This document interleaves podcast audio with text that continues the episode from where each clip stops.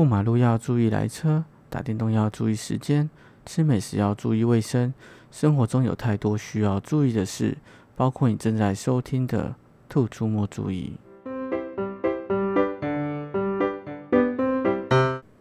Hello，我是施小哲，这是我的第五集 Podcast。在录这一集的时间点呢，差不多就是《超级马里奥三 D 收藏集》的发售前一天，就是日。任天堂在前阵子，大概九月三号的时候，发布了《超级马里奥兄弟》三十五周年一系列相关的游戏，还有合作啊等等的最新资讯。那当然，这里面包括会发行的新游戏，像《超级马里奥三 D 收藏集》，还有《马里奥赛车 Life 家庭赛车场》，跟《超级马里奥三 D 世界》，然后再另外加上一个《狂怒世界》在里面。这个是之前 VU 的移植作品。还有跟人挖取的超级马里奥兄弟版本。那另外呢，在 NSO 提供的超人的游戏里面，也新增了一个超级马里奥的收藏集。那另外还有一个超级马里奥兄弟的三十五，就是算是大逃杀的游戏版本。我感觉应该蛮像那个马那个俄俄罗斯方块九九的玩法。对。那关于超级马里奥兄弟三十五周年的一些。啊，因为《超级马里奥兄弟》是一九八五年发售的，所以到现在二零二零刚好也差不多是三十五年。那为了迎接这马里奥三十五年呢，他们推出了许多的新游戏，在前面刚有大概介绍一下。那现在就是来仔细介绍每一个游戏这样子。那像《超级马里奥》的三 D 收藏集呢，就是收录了马里奥系列里面经典的一些三 D 游戏，像是第一座最经典就是《超级马里奥六世》。就是出在那个任天堂六四上面的马里奥游戏，也是第一款那个三 D 的马里奥游戏。那这款的话，我自己当当时有时候玩过，虽然我自己那时候没有买 N 六四啊，那但是朋友有买，所以那时候都是去朋友家玩的。那这款最经典的，那就是它第一次是把马里奥变成三 D 的。那画面的话，在当时看起来是很棒啊，但现在看起来就是可能就是很简单的多边形这样子。那那时候最近它应该是他游戏性吧，因为它从二 D 变成三 D，然后突然整个世界就完全不一样了。而且它当时的音乐也是，应该说是我印象最深刻，应该是它当时的音乐，包括他在跟企鹅赛赛跑的时候的那些音乐，还是不管还是他在大地原野上面的音乐，我到现在都还是记得很清楚。其实到现在也很多音乐都是从那个 N 六四版本改过来的。这样，那那时候玩的话。难度其实还算蛮高的，因为其实它其实就跟现在很多箱庭式的马里奥一样，其实就比较接近，应该算是奥德赛吧。就它是给你一个关卡，然后关卡里面有很多个星星可以让你去拿。那拿到星星的方式当然就是方法不一定。那当时候因为没有中文化的关系，所以其实它会给提示，但是那个提示因为是日文，然后当时又看不懂，所以变很多星星都不知道怎么拿。那到现在当然玩奥德赛的话是都有中文的，也比较。方便可以拿了这样子。那另一款的话，第二款就是阳光马里奥，那是出现在 GameCube 上面的马里奥游戏。那可是呢，当时因为我没有 GameCube，所以这款其实我并没有玩过。那最主要看大家对它心得，应该通常都是普遍都是很难，就是例如还有它的什么积木关，还有就是难度都还蛮高的，就是了。那所以这款的话，可能要到时候玩过才会知道。那第三款收录就是当时出在 Wii 上面的超级马里奥银的银河。那这一款的话是我里面算是最喜欢的一款嘛，因为它当时出在 Wii U 上面，不管是它的游戏性还是游戏表现的画面，我觉得都很赞啊。包括是音乐，音乐也很棒。不过跟马里奥四的好是不一样，马里奥是它是很有记忆的新的音乐。那马里奥银河的话，它那时候是用交响乐来配乐，所以整个气势非常的。磅礴，到现在我也是蛮喜欢听的这样子。那你可比较可惜的是没有收录当时出的《超级马里奥银河二代》，因为那时候后来有再出一个续作二代，而且甚至二代那时候还有中文化。那这次就没有收录，也许之后会用别的方式移植也不一定。那像这三款的话，因为当时的作品并没有中文化，所以可能它里面只会收录。英文或日语或是其他国家的语言，但是肯定是不会有中文的。它应该就只有它的选单是中文化。那里面的游戏的话，都是收录当时的原文这样。那比较特别的是，它里面还附了原声带，就是这三款原声游戏的原声带都放在里面，可以也可以像那个大乱斗一样，就是当你关闭荧幕的时候，还是可以打把 Switch 当做随身听来听。一共收录了一百七十五首的背景音乐歌曲，那其实还算是蛮多的。那它比较另外一个比较特别的点是，也是很重要一点，就是它这个超级马里奥三收藏集是期间限定生产生产的产品。它是在九月十八发售，但是它只会游戏是实实体版是生产到二零二一年，就是明年的三月三十一号为止。那当然，这中间它可能可以生产很多啊，也许之后还是买得到。我想应该也很多人买啊，到时候要买二手的应该也是不难。那比较特别的话是它的数位下载版。应该是到提供到三月三十一号就截止了这样，但是实体版的话，它这期间是会制造，那到时候市面上会流通多少也不太一定。但是依照超级马里奥的热门程度来讲，因为它应该也是会大卖，所以到时候市场上片应该是会蛮多的。像我自己的话，这款游戏我是有预购了，最主要也是因为这三款游戏我都蛮喜欢玩的，但阳光马六是没有玩过了，但是超级马里奥六是真的是。以前的回忆也是最最经典的一款，像在最新的超级马里奥阿德赛里面，它也有致敬超级马里奥六十的一些服装啊，它可以变成那时候那个比较低三 D 像素的那个马里奥，然后包括也有一些里面有一个关卡一个小场景也是致敬当时的画面，那当然包括他那时候走到城堡里面，然后站在。那个地板太阳的图案上，应该太阳的图案，就是然后望着天空就会得到星星，那个也是当时致敬当时的超级马里奥六十的一些桥段。这样，那当然超级马里奥银河的话，是我非常推荐大家玩的一款游戏。那因为它包括它当时银河的玩法，就是它在加入一个重力的概念，就变成它的关卡就是很多个小星球或是一些场景，然后它每个星球或者场景都会有重力的元素在里面，这样。所以，当你玩的时候，你会一直很惊奇，说它为什么可以设计成这样子，就是你会觉得很有趣啊。所以，如果如果你真的没有玩过，然后不太介意比较可能比较过时一点的画面的话，这款其实我是蛮推荐大家玩的。然后看大家的讨论，好像是说，其实这三款游戏它在里面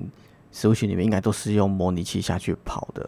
那所以可能就是只是忠实还原当时的游戏，可能也并不会多收录一些东西，因为它并不是纯移植，它就是只是用模拟器去跑当时的游戏软体这样。那在台湾的版本的话，我看有的电玩店它是会送首发会送那个特点，就是一个星星的那个解压球，就是那种软软的会可以拿来捏的，我看是蛮可爱的，所以我预购也有有一半的原因是因为可以拿到这一颗星星。可是呢，跟之前动物森友会的那个首发特点的周边一样，不知道为什么它又延期了。之前也是慢了很多时间才拿到啊，然后这次要发售前也是说那个星星舒压的那个球也是会延期之后才会拿到。比如说你拿到游戏片的时候，可能会另外拿一张兑换券，然后到时候再来再去跟你买游戏的那个店家来换那个特点，这样。那另一款游戏呢，就是《马里奥赛车》的 Life 家庭赛车场。其实当时在看到影片的时候是蛮惊奇的，它就是它就是利用那个马里奥赛车的实体的玩具赛车，然后在上面它会加装一个视讯镜头，然后他在赛车在跑的时候会把他看到的画面直接及时的传送到你的实位群里面，并说你是直接看着你的玩具车的镜头去跑，然后就是。可能他会游戏盒游戏盒里面就会附一些装饰，可能箭头或是那个赛道的门，然后让你去做感应，然后变说他在你的客厅实际去跑玩具赛车。那在你的游戏画面就是你实际去操作那个玩具赛车去跑这样。那整个感觉上就是很还蛮有趣的啦，就是因为它是用真的赛车去跑，而且跑的场景又是你家的客厅这样子，或是房间啊。就一整个每个人的赛道又会不一样，然后一整个就是感觉蛮有趣的。那可能，可是这比较可惜的是，目前台湾是没有代理的，可能是因为台湾还没有开通 eShop 的关系，所以呢，它因为它游戏软体是要从 eShop 下载的，那你买那个游戏的盒装的时候，它里面只会附赛车跟赛道的一些纸板道具。那它游戏它游戏软体的话是，我看它的官网是说是免费可以从 eShop 上面下载，但是我不确定它的免费是说你可以买游戏的时候才会得到序号，然后你可以去下载那个游戏呢，还是你就算没有买游戏，你也可以去没有买那个赛车啊，你也可以去下载那个游戏呢？这点可能要等发售的时候才会知道，因为这点会存在着一个很重要的差异，就是你这个游戏能不能卖二手。就是如果说你他是给你序号，你必须用序号才可以下载游戏，而变成说这个玩具你是没有办法卖二手，因为你卖给别人之后，他并没有游戏可以玩。那如果是每个人都可以从 eShop 下载的游戏，它只是需要赛车来驱动这个游戏的话，那这个赛车就是可以卖二手了。对，那。不知道他到时候任天堂是怎样的一个处理方式，可能要等它上市的时候才会知道。那因为他，因为我是怕他说他可能，我猜可能会是要有序号才可以下载游戏。因为像之前健身环，健身环的话，它其实是有卖数位版的，但是呢，因为大部分大家买到可能都是实体版，因为它必须需要那个环嘛。那它的数位版目前知道的可能就是日本或是美国。他都是要直接从他任天堂的官网去订，然后他就会用 email 寄游戏软体的下载的那个序号给你，并说你只能透过那个序号下载到你的主机里面，你并不能把再把那个序号给别人去下载，然后他就把实体的环寄给你这样子。像我我自己的 Switch 的健身环版本就是数位版的，我那时候是从日本的任天堂官网订购，然后再请朋友直接从日本寄过来这样子，因为想说。那个反正这游戏我应该玩很久，所以我直接就买数位版了，也省得在那边换游戏片呐。那我怕他说他是会用这个样子的方式，所以如果是这样子的话，加上他本身是并没有实体卡片游戏的，所以到时候如果真的你买来，如果想要卖二手的话，如果他是用这个方式来贩售那个让你下载游戏软体的话，那可能是真的没有办法卖二手，就是你买它就是你的了，嗯。那另外一个可能会担心这个游戏的点是，不晓得它的耐玩度是如何啦。因为像这种比较创新的游玩方式的游戏，就是可能会比较担心它的耐玩度是不是有那么高，还是只是说因为一时兴起，然后就可能玩个几次，可能就不会去动它，这样它可能就是真的变一个摆设在那边了。因为它目前的价格看起来是不算太贵。日币折合台币的话，可能大概是三千块左右，因为它日币好像是大概九千多吧。那我目前看台湾的预售的价格，好像大概是三一五零左右。那不晓得目前听说是国外是还听说是蛮缺货的，就是可能预定的量很多。那可能不知道到时候实体出来会不会涨价？这样台湾因为没有代理的关系，所以一定全部都是水货。那不知道到时候翻手情况怎样，反正我这个这款游戏我也是有订的，对，希望到时候可以顺利拿到正常价格的货，而且如期拿到这样子。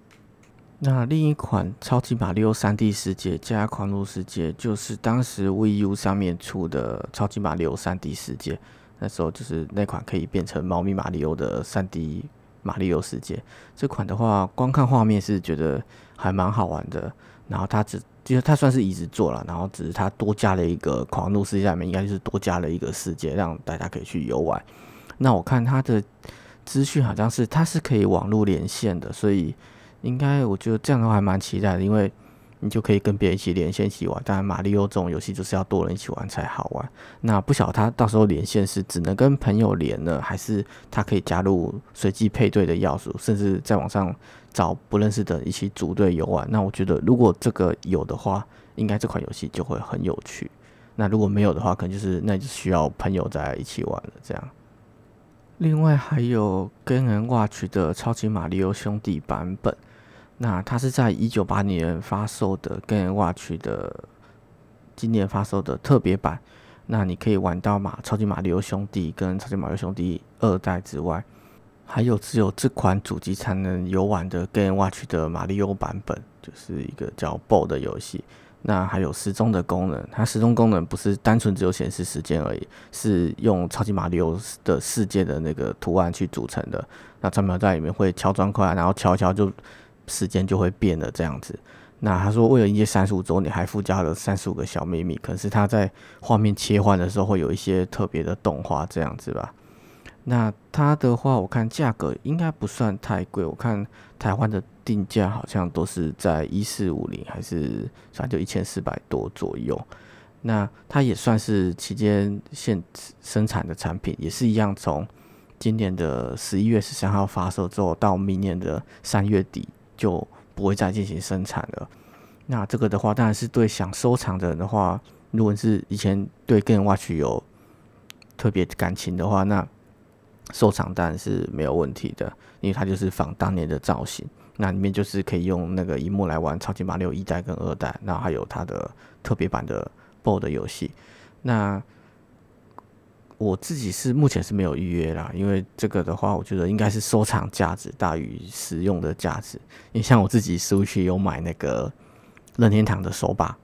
就是它它可以拿来玩那个任天堂的那个模拟器的游戏。那但是呢，我只有买来测试过而已，就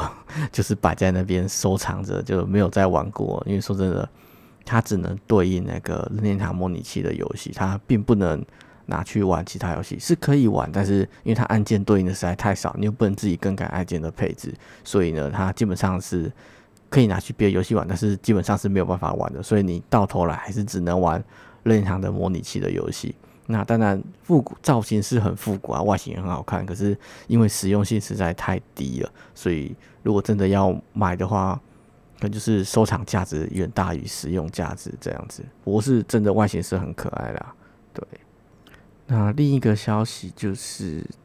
在因为三十五周年关系，所以它超任天堂在超人的模拟器里面新增了一个超级马里奥收藏级的游戏，里面就是收录了。超级马里奥兄弟的一代、二代、三代，还有 USA，就是可以拔萝卜的那一款吧，应该是这一款。对，然后只要你有 N 的时候账号的话，就可以进去那个超人的模拟器里面，就可以免费的游玩了。那另一个新增的游戏，而且是期间限定哦，就是超级马里奥兄弟三十五，因为三十五周年嘛，所以它就是变成超级马里奥兄弟三，我就有点像那个俄罗斯九九这样子，它就是一个大逃杀的游戏。那还是线上战斗，是你会一样及时跟世界上的三十五个人进行一个大乱斗，不晓得实际玩起来是会怎样。看看那个预告的那个画面，好像也是，就是你一直去吃金币打敌人的话，你就会传送那个，就像那个俄罗斯方块，你会小砖块会让别人累积方块一样，就会把那个别人的画面里面多增加一些敌人或是障碍物之类的。那他的那个。上面的就是设定那个要反击啊，还是你要攻击谁的那个选项就很像那个俄罗斯方块九九。那这个游戏比较特别的话是，它会从十月一号起免费发布，就是你有 NSO 的话就可以玩。那但是呢，它只会让你玩到三月三十一号为止，所以算是一个期间限定的大逃杀游戏这样。所以到时候大家记得上去玩一下，如果你有 NSO 账号的话，对。那其他的消息的话，就可能就是一些跟其他游戏的合作，像是《超级马里奥创作家二》就会有《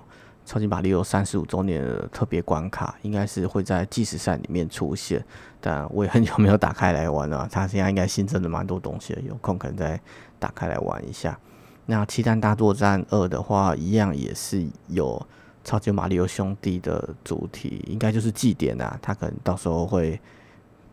办一个祭典，好像题目应该是叫你比较喜欢超级蘑菇变大，还是变吃无敌星星变无敌这样子，所以到时候也也是可以这样去参加玩一下。那另外的话有集合啦，动物森友会的合作，不过看合作的内容好像是要到明年三月才会有。那这个也是蛮期待，因为会有超级马里奥相关的家具，通常应该是这样，会有它相关的图案的家具，不知道多不多，希望。可以很多，这样可以布置一个马里奥的主题房间，这样子，或是可以在岛上面布置一个马里奥的区域，这样子。那另外呢，超级马里奥巡回赛就是手游啦，超级马里奥赛车的手游，它也有一些更新，就是它会有超级马里奥跟升喜刚，就是大金刚啦，它当年那个那个就是八 bit 的那个大型电玩上面的图案，就是更新到里面。如果有在玩超级马里奥赛车巡回赛的话，可以去下载来玩玩看。我自己是已经移除掉了，因为之前有玩过一阵子，然后后来就没有继续玩了。那以上呢，就是大概这这次超级马里奥三十五周年的相关的一些讯息。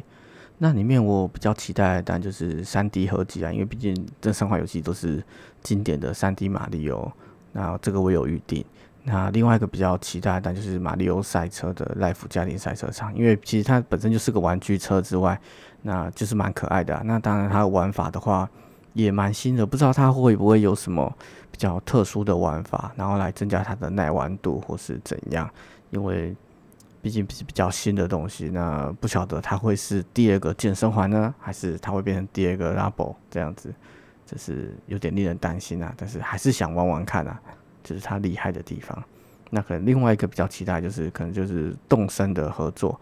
这样希望到时候会有更多新的家具。不知道上面这些超级马里奥兄弟三十五周年的游戏跟活动，你最期待的是哪一个呢？如果可以的话，可以留言让我知道哦。好，那以上就是这一集的 Podcast，那我们下次见。